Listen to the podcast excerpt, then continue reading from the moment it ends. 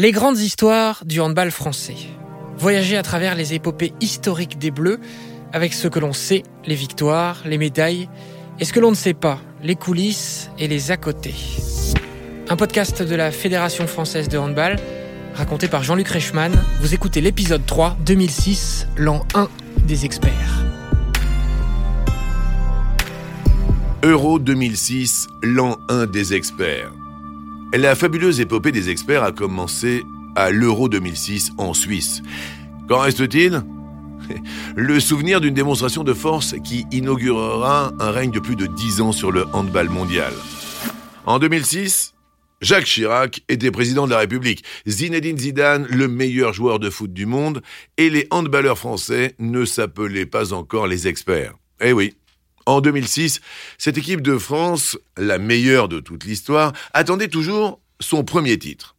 Jusqu'ici, les Français étaient également des eurosceptiques, jamais médaillés depuis la création du championnat d'Europe en 1994. Ils s'avançaient pourtant en favoris pour cette édition en Suisse. Guidés par des joueurs au sommet de leur art, dans les deux meilleures ligues d'Europe, Nicolas Karabatic, Daniel Narcisse, les frères Gilles en Allemagne, Didier Dinard, Jérôme Fernandez en Espagne. Le monde entier enviait cette équipe sans comprendre pourquoi elle ne parvenait pas à gagner des titres. Les Jeux olympiques d'Athènes en 2004 furent une déchirure, à peine cicatrisée par une troisième place miraculeuse au Mondial 2005 qui avait sauvé la tête de Claude Onesta. Cette fois, il fallait transformer l'essai sous peine de se faire écraser sous une mêlée de critiques. Une équipe terne, blême, sans vie, immobile en défense et sans conviction en attaque. Est-ce bien cette équipe revancharde dont parle le capitaine des Bleus, Olivier Giraud? Bâle, deuxième match de l'Euro face à l'Espagne. Après la balade inaugurale contre la Slovaquie, les Français n'ont pas branché leur réveil ce 28 janvier 2006. Moins 11. C'est la température dans la ville suisse ce jour-là. C'est aussi leur retard surréaliste sur les Espagnols en deuxième période. Libère et rude. 26-29, le score final s'affiche comme un trompe-l'œil. Cette défaite ressemble à un gros coup de blizzard sur les ambitions des Bleus. Face à l'Allemagne, lors du troisième match, ils sauveront leur peau en poursuivant la compétition avec deux points, le minimum pour espérer encore les demi-finales. Balle tragique évitée de peu, la cavalerie de la révolte est heureusement lancée lors des trois matchs suivants au tour principal. Ces deux premiers adversaires sont avalés dès la première période dans des proportions impressionnantes. 20-11 contre les Slovènes, 18-9 face aux Polonais, alors que l'Ukraine peinera à marquer 20 buts. En pentagruels affamés, Didier Dinard et Bertrand Gilles malaxent tout ce qui passe en défense. Façon gargantua, Nicolas Karabatic, positionné demi-centre, ruine l'âme de chaque joueur qui ose s'opposer à lui. La cagade espagnole est oubliée. Mais c'est au champion olympique croate qu'il faudra se mesurer en demi-finale.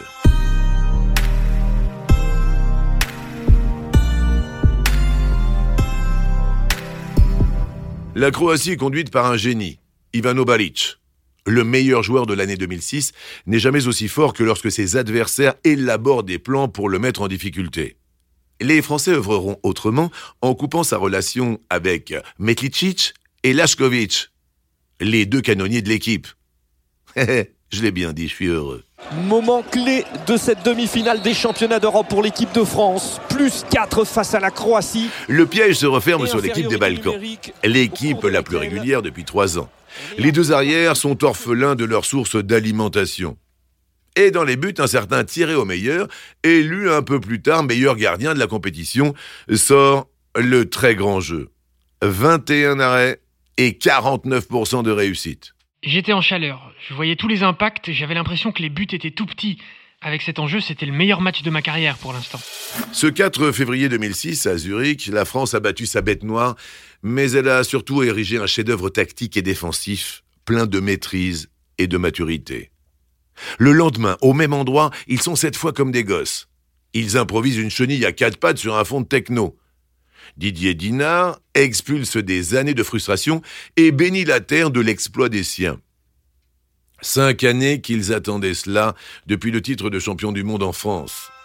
Pendant leur dernière semaine à l'Euro, leur jeu a eu la grâce d'un ange tombé du ciel. Jamais en effet, une sélection tricolore n'avait autant dominé la scène internationale.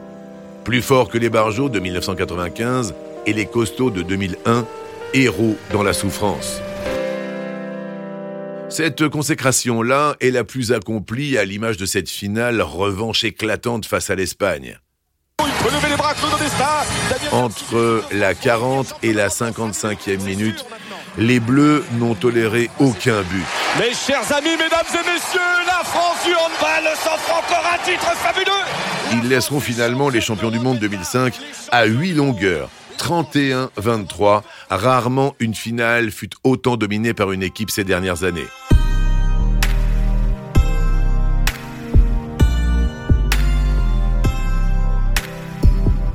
Parmi les 16 bleus, Nicolas Karabatic a été encore une fois l'épicentre du jeu. Parfois, on a même vu que lui dans le jeu offensif, 11 buts sur 14 tentatives. À 21 ans, le jeune Mozart du Hand a envoyé du son, mais plutôt façon neuvième de Beethoven, la symphonie qu'il écoute parfois avant les matchs. Laissant incrédule le sélectionneur espagnol Javier Pastor avec Karabatic, peut-être ont-ils perdu en créativité par rapport à Jackson Richardson, mais ils ont gagné en danger extérieur.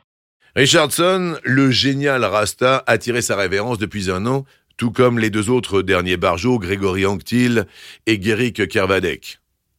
Mais d'autres leaders ont pris le relais dans un jeu moins stéréotypé, comme s'ils s'étaient émancipés de leurs glorieux aînés, Karabatic, Michael Guigou, déjà l'ailier le plus complet du monde, Air France Narcisse, le mur au meilleur, alias Titi, le marsupilami à ballot, dont c'était la première compétition, ou encore un certain Jérôme Fernandez. Le bouc émissaire des derniers barjots, celui à qui on ne pardonnait rien, est devenu l'homme providentiel des Bleus, l'homme à tout faire quand il a fallu remplacer Daniel Narcisse à gauche, ou se muer en droitier à droite en demi-finale. Il n'y a plus de mal français. Soupire-t-il, après la finale, celui qui deviendra le meilleur buteur de l'histoire de l'équipe de France avec 1463 réalisations. Pour la première fois, Claude Onesta a complètement apprivoisé ses joueurs au talent déjà indéniable, mais pas forcément formatés pour jouer ensemble. Si Claude Onesta les avait renforcés dans leur capacité à défendre férocement, il attendait encore le déclic en attaque, celui qui ne pouvait venir que d'eux. Le Sacre Suisse est en effet la première validation du nouveau management participatif d'Onesta. Avec tout le respect qu'ils ont, j'espère, euh, de moi, ils ont un peu tué le père, ils ont pris les rênes. Il était l'heure pour eux d'assumer leurs responsabilités. Maintenant, on sait que Karabatic, le Yugo, Guigou, le Provençal, Abati, le Martiniquais, et Abalo, le môme de la cité d'Ivry-sur-Seine, et tous les autres peuvent jouer la même partition et atteindre les cimes. Ce 5 février à Zurich, ils ont remporté la plus difficile des compétitions du monde.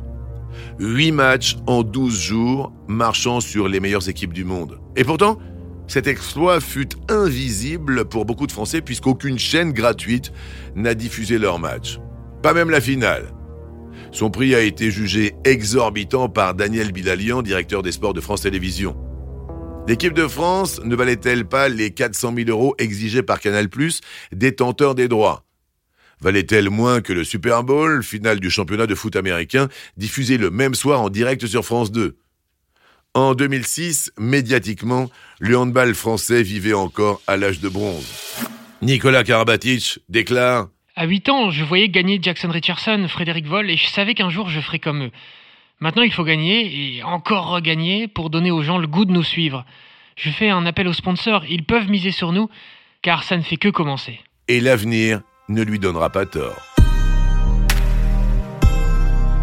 Vous venez d'écouter le troisième épisode du podcast de la Fédération française de handball consacré à l'an 1 des experts. À suivre, un autre récit sur d'autres exploits et d'ici là, rendez-vous dans le club de handball le plus proche de chez vous pour, à votre tour, écrire les petites et les grandes histoires de ce sport.